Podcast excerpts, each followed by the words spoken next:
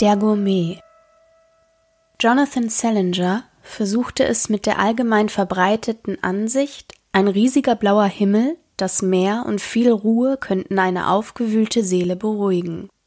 Das erwies sich als Irrtum. Die erste Woche seines Urlaubs verbrachte Salinger an der griechischen Ägäis in einem kleinen weißen Hotel, das ausgebleicht in der Sonne lag. Dabei entdeckte er in sich eine latente Agoraphobie, das Entsetzen vor dem freien Raum. So verbrachte er einen großen Teil seines Aufenthalts in seinem Zimmer, auf dem Bett liegend und über seine Scheidung nachdenkend. Über die Frau, die jetzt sein Geld ausgab, über die Kinder, die der gewaltigen Veränderung in ihrem Leben eher gleichgültig gegenüberstanden. Anschließend fuhr er auf die Balearen, wo die weißen Gebäude wenigstens rote und purpurne Belaubungen aufwiesen und die Küstenklippen hier und da friedliche kleine Einschnitte mit piniengesäumten Sandstränden zuließen. Aber viel wohler war ihm hier auch nicht. Zum Glück lief er eines Tages dem Colonel über den Weg, und genau das hatte seinem Verstand gefehlt. Kein beruhigender, heilender Einfluss, sondern ein Rätsel, das der Lösung harrte. Salinger war Autor von Zeitschriftartikeln. Daneben arbeitete er laufend als Ghostwriter für Artikel oder Biografien zahlreicher Berühmtheiten und auf diese Weise verdiente er etwa 20.000 Dollar im Jahr. Beim Scheidungsanwalt hatte seine Frau behauptet, sein Einkommen betrage 30.000. Seine Arbeit war gut, er hatte ein erstaunliches Gedächtnis für Namen und Gesichter. Als er aber den Colonel entdeckte, der in einem geschlossenen Wagen am Strand saß, fiel ihm nicht in erster Linie das Gesicht auf. Die Szene selbst war einfach zu bemerkenswert. Der heruntergekommene alte Renault, dessen Reifen von den herbeischäumenden Wellen bedeckt wurden, dann der Colonel hinter den hochgedrehten Scheiben an einer Zigarette ziehend, über das Meer blickend zur Insel Vedra hinüber, die steil aus dem Ozean ragte. Salinger wandte sich an den Geschäftsführer der Pension, der ihn nur zu gern über den Colonel informierte. Der Mann hieß Colonel Antonio Sebastian Teixeiras. Niemand wusste, ob der Titel vom Militär stammte, ehrenhaft erworben oder einfach nur vorgetäuscht war. Für Inselverhältnisse war er wohlhabend, konnte er sich doch ein Boot, ein Haus und einen Diener leisten. Der Diener hieß Rodrigo und war taub, die beiden lebten allein in einem Gebäude, das als das höchste der Insel galt, bis der Bürgermeister sich großspurig dazu entschloss, sein eigenes Heim darüber zu errichten. Der Colonel hatte gleichgültig darauf reagiert, und so hielt er es mit den meisten Dingen, sagte der Pensionswirt. Als Salinger den Colonel das nächste Mal sah, standen sie drei Meter voreinander. Die genaue Entfernung ergab sich aus der Länge des Stoffes, den die Verkäuferin der Gran Galleria zwischen ihnen hochhielt. Salinger war als Tourist in den Laden geschlendert. Der Colonel war gekommen, weil der Eigentümer englische Zigaretten für ihn importierte. Der Name der Sorte genügte, um ein spontanes Gespräch in Gang zu bringen, und Salinger stellte zu seiner Freude fest, dass sich der Colonel nicht nur gern mit ihm unterhielt, sondern auch seine Sprache beherrschte. Der Colonel war ein gepflegter, mittelgroßer Mann, doch seine militärische Haltung bewog die Fantasie, noch einige Zentimeter zu seiner Größe zuzulegen. Salinger schätzte ihn auf etwa 70 Jahre. Er hatte ein faltiges Gesicht und kleine Augen, und seine Nase war wirklich eine Nase. Schon in den ersten Sekunden wusste Salinger, dass er diese Züge schon einmal irgendwo gesehen hatte. Als sie sich trennten, schlug der Colonel vor, Sie sollten doch mal zusammenkommen. Salinger fragte, wo er denn seine Tertulia halte, wusste er doch, dass Spanier sich gerne außer Haus trafen. Der Colonel erwähnte das Café Francia, das kleinste der drei auf der Insel. Für den Rest des Tages hatte Salinger mehr Stoff zum Nachdenken als nur seine Scheidung. Warum war ihm dieses Gesicht nur so bekannt vorgekommen? Am Abend suchte er das Café Francia auf und sah den Renault des Colonels davor parken. Rodrigo hatte sich wie ein Kind auf dem Rücksitz zusammengerollt und schlief. Der Colonel saß allein an einem kleinen Tisch und hatte ein Glas Wein vor sich stehen. Er begrüßte Salinger wie einen alten Bekannten, doch das Gespräch im Anschluss lieferte ihm keinerlei Antworten, Auch nicht, als Salinger sich nach der Vergangenheit des Colonels erkundigte. Zwei Tage lang grübelte Salinger. Am dritten Tag suchte er das Café früher auf, um dort zu essen. Während er die Languste verzehrte, kam er plötzlich auf die Antwort. Ein elektrisierender Gedanke, der dazu führte, dass ihm die Gabel aus der Hand fiel und auf den Fliesenboden polterte. Hastig aß er zu Ende, nicht länger gewillt, die Tertulia des Colonels zu teilen. Aber da ihm noch vier Tage Urlaub blieben, musste Salinger schleunigst Gewissheit schaffen, und der einzige Mann, der dafür in Frage kam, war Colonel Teixeiras. Oder, wenn sein Fund richtig war, Colonel Miguel Fernandez Malagaras. Am nächsten Abend arrangierte er ein Zusammentreffen mit dem Colonel im Café Francia und begann ohne Vorrede. Wissen Sie, Colonel, als kleiner Junge sammelte ich nicht etwa Briefmarken, Münzen oder Modellfiguren. Meine Leidenschaft galt vielmehr alten Zeitschriften, Gewisse Artikel sind mir aus dieser Zeit noch heute in Erinnerung, besonders Berichte über ungelöste Rätsel. Eine dieser Geschichten betraf einen Offizier der spanischen Luftwaffe, der 1933 oder 34 einen transatlantischen Transport unternahm in einem Flugzeug, das für den Passagierdienst eingerichtet war. Begleitet wurde der Mann von einem Dutzend Offiziere und einfachen Soldaten. Das Flugzeug startete eines frühen Morgens von Madrid und ist seither verschollen. War verschollen bis ein Fischerboot Wrackteile im Mittelmeer entdeckte. Die Reaktion des Colonels, das Fehlen einer Reaktion, enttäuschte Salinger. In der Folge, fuhr er fort, wurde das Gebiet gründlich abgesucht und ein britisches Schiff rettete die Überlebenden des Absturzes von einer kleinen Insel. Genau genommen müsste ich das jetzt in der Einzahl sagen, denn es gab nur einen Überlebenden. Von den zwölf Männern, die in Madrid starteten, war nur noch der eine befehlshabende Offizier am Leben. Sein Überleben war so sensationell, dass in verschiedenen Zeitschriften etwa ein Dutzend Spekulationsartikel erschienen. Ich las alles, was ich über den Fall finden konnte, auf der Suche nach einer klaren Lösung des Geheimnisses, die aber ausblieb. Der Offizier, er hieß Colonel Miguel Fernandez Malagaras, hielt sich beharrlich an seine Aussage, die einfach keinen Sinn ergab. Jetzt bekam Salinger die gewünschte Reaktion. Von der Zigarette des Colonels fiel Asche auf seine Hand, ohne dass er es merkte. Der Bericht des Offiziers war schlicht und tragisch, jedenfalls zuerst. Das Flugzeug verlor plötzlich Öl. Dem Piloten, der nicht mehr umkehren konnte, blieb nichts anderes übrig, als die Maschine aufs Wasser zu setzen oder eine von mehreren unbewohnten Inseln anzusteuern. Er versuchte zu landen und hatte damit zum Teil Erfolg. Das Flugzeug ging auf einer Fläche aus Vulkangestein nieder. Die Maschine wurde dabei zerstört, der Pilot und zwei Soldaten starben, die anderen waren verletzt, aber noch am Leben. Der Colonel übernahm die Führung und versuchte, die Gruppe zu organisieren, bis Rettung eintraf. Der Versuch war zum Scheitern verurteilt. Es gab zwar Frischwasser auf der Insel, doch nichts zu essen, bis auf eine Handvoll Eidechsen. Der Tod durch Verhungern schien unausweichlich zu sein. Folglich hielten die Männer den ganzen Tag über Ausschau nach Schiffen. Der Colonel seufzte. Als er schließlich gerettet wurde, hatte Colonel Malagaras keine Ahnung, wie viel Zeit vergangen war. Acht Wochen. Es gab keine Leichen auf der Insel. Aus Gesundheitsgründen hatte er angeordnet, dass jeder Tote mit Steinen befrachtet ins Meer geworfen werden sollte. Eine unangenehme Pflicht, die er selbst übernahm. Während der Rettungsaktion allerdings wurden zwei Leichen geborgen. Sie waren aus der Tiefe hochgetrieben und an die Küste der Insel geschwemmt worden.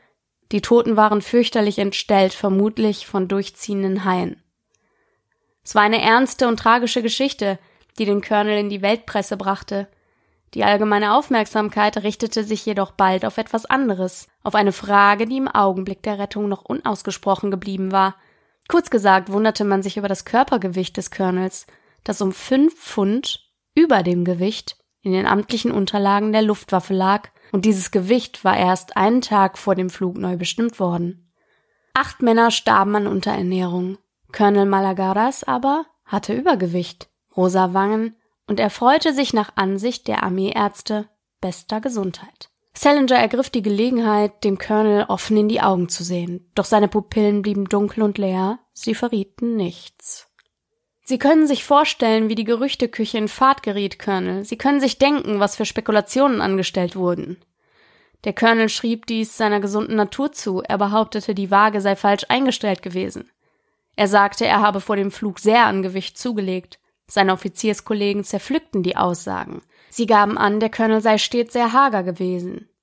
Die bei der Gewichtsprüfung des Colonels verwendete Waage wurde von einem einfallsreichen Journalisten gestohlen und in einem Labor erprobt. Sie arbeitete genau.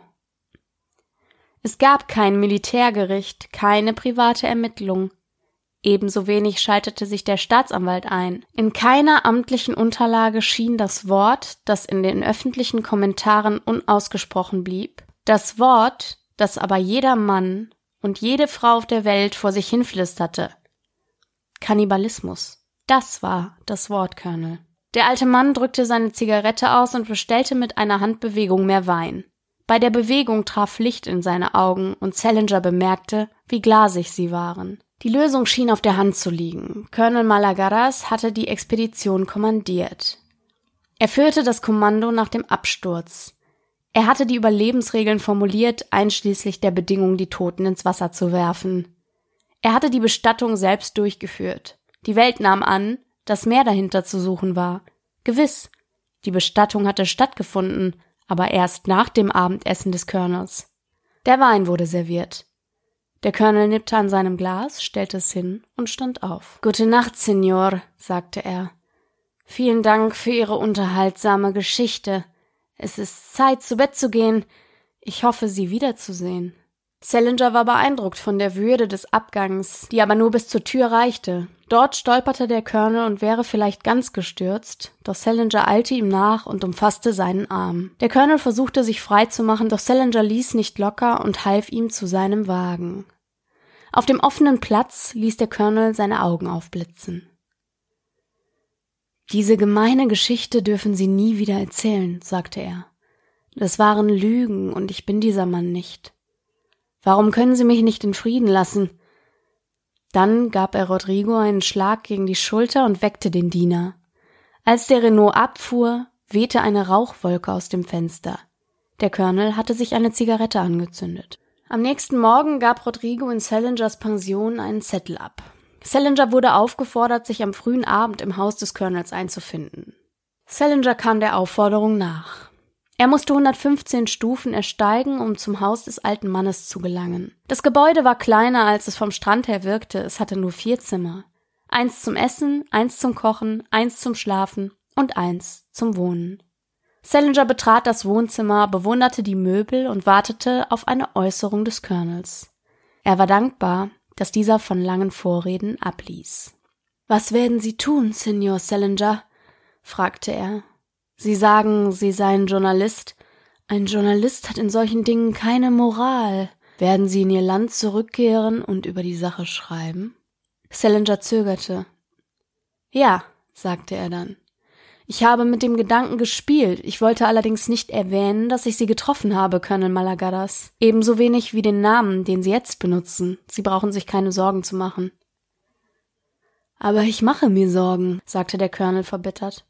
Ich mache mir Sorgen wie jeden Tag seit 35 Jahren. Jeden Tag rechne ich damit, dass mir das Wort auf der Straße nachgeflüstert wird, dass ich es im Café vernehme oder von einem neuen Freund mit einem weit zurückreichenden Gedächtnis wie bei Ihnen. Ich bin nicht von Natur aus einsiedlerisch, sondern weil es so sein muss. Ich strebe nach menschlicher Gesellschaft. Meine Tertulias machen mir Spaß. Ich würde auch gerne reisen, doch all diese Dinge sind mir versagt. Sie verlassen die Insel nie? fragte Salinger. Ich dachte, Sie besitzen ein Boot. Das Boot gehört mir, aber Rodrigo ist der Kapitän. Er benutzt es, um Vorräte vom Festland zu holen. Nein, ich bin ein Gefangener meiner selbst, ein Gefangener meiner Angst. Der Angst vor dem Erkanntwerden, die in drei Dutzend Jahren langsam abgeklungen ist, bis sie wie ein Fluch auf diese Insel kamen. Colonel Malagaras, sagte Salinger, ich will ganz offen sein. Als Journalist kann ich nicht einfach ignorieren, was sich vor meinen Augen abspielt. Ich kann nicht so tun, als gäbe es sie nicht, und mein Mitleid ist auch nicht so groß, dass ich schon alleine deswegen schweigen möchte. Aber ich sage Ihnen eins, es gibt etwas, das noch wichtiger ist als meine Arbeit. Wollen Sie Geld? fragte der Colonel. Ich habe keins. Kein Geld. Vielmehr eine Antwort, Colonel, die Wahrheit über die Ereignisse während der Expedition. Nicht die Antwort, die Sie vor 35 Jahren der Presse gaben, Colonel, sondern die Antwort, die ich akzeptieren kann. Und ich schwöre Ihnen feierlich, dass von Ihren Worten nichts an die Öffentlichkeit gelangt. Salinger rechnete mit zwei möglichen Antworten. Einer klaren Weigerung, was wohl wahrscheinlicher war, oder einer Wiederholung der Dinge, die der Colonel im Jahr der Krise ausgesagt hatte. Doch nachdem der alte Mann aufgeraucht hatte, sagte er Gut, Senor. Vielleicht ist es eine Erleichterung für mich, jemandem die Wahrheit zu sagen. Er fuhr fort. Ich bin kein Kannibale. Ich bin etwas viel Schlimmeres. Salinger fühlte einen Schauder über seinen Rücken laufen. Und weil ich etwas viel Schlimmeres bin, konnte ich damals zur Presse nicht offen sein. Die Unterstellungen der Journalisten kamen für mich ganz unerwartet, scheußlich, und doch wollte ich meinen Bericht nicht widerrufen, wollte ich nicht die Wahrheit sagen, wollte ich die wahre Schande meines Handelns nicht offenbaren. Er schwieg, so lange, bis Salinger nachfragen musste. Was haben Sie so Schlimmes getan, Colonel? Was waren Sie, wenn kein Kannibale? Ein Feigling, antwortete der Colonel. Wissen Sie, eine Einzelheit kam in diesen Zeitungsmeldungen nicht vor. Die Tatsache, dass das abgestürzte Flugzeug nicht nur zwölf Passagiere an Bord hatte. Es transportierte auch Vorräte. Ja, Senor Salinger, Nahrungsmittel. Einen Vorrat für zwölf hungrige Soldaten auf einem langen Flug. Nicht genug für zwei Monate, das stimmt. Doch ausreichend, um einen Mann am Leben zu halten. Salinger lehnte sich zurück. Sein Gesicht fühlte sich seltsam warm an. Nach dem Absturz und ehe ich die Wrackstücke forttreiben ließ, in der Hoffnung, Hilfe zu rufen, nahm ich den Kasten mit den Vorräten heraus und versteckte ihn auf der anderen Seite der Insel. Ich hatte durchaus die Absicht, die Sache nach einem System zu rationieren, das uns alle am Leben erhalten konnte, bis wir gerettet wurden. Als mir aber die schmerzliche Erkenntnis kam, dass unsere Chancen schlecht standen wurde mir klar, dass der jämmerliche Vorrat an Konservenfleisch und Keksen lediglich eine Abschiedsmahlzeit sein würde. Danach würden wir auf dieser einsamen Felsinsel unweigerlich verhungern. Außerdem war ich Kommandant der Expedition. Ich brauchte jedes bisschen Kraft, um die Disziplin aufrechtzuerhalten. Hätten die Männer von den mageren Rationen gewusst, wären wir uns gegenseitig an die Gurgel gegangen. Ich tat, was ich für richtig hielt.